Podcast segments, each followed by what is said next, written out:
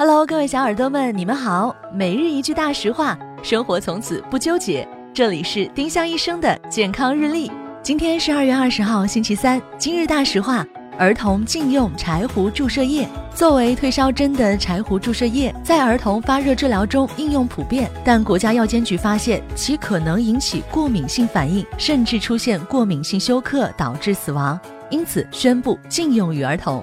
今日话题讨论：你对什么东西会过敏呢？欢迎小耳朵们在评论区留言参与我们的讨论。每一周，我们都会挑选本周七期节目里评论点赞数最高的一名幸运用户，赠送丁香医生健康日历或喜马拉雅精美周边一份。多多评论，有机会提升中奖概率哦！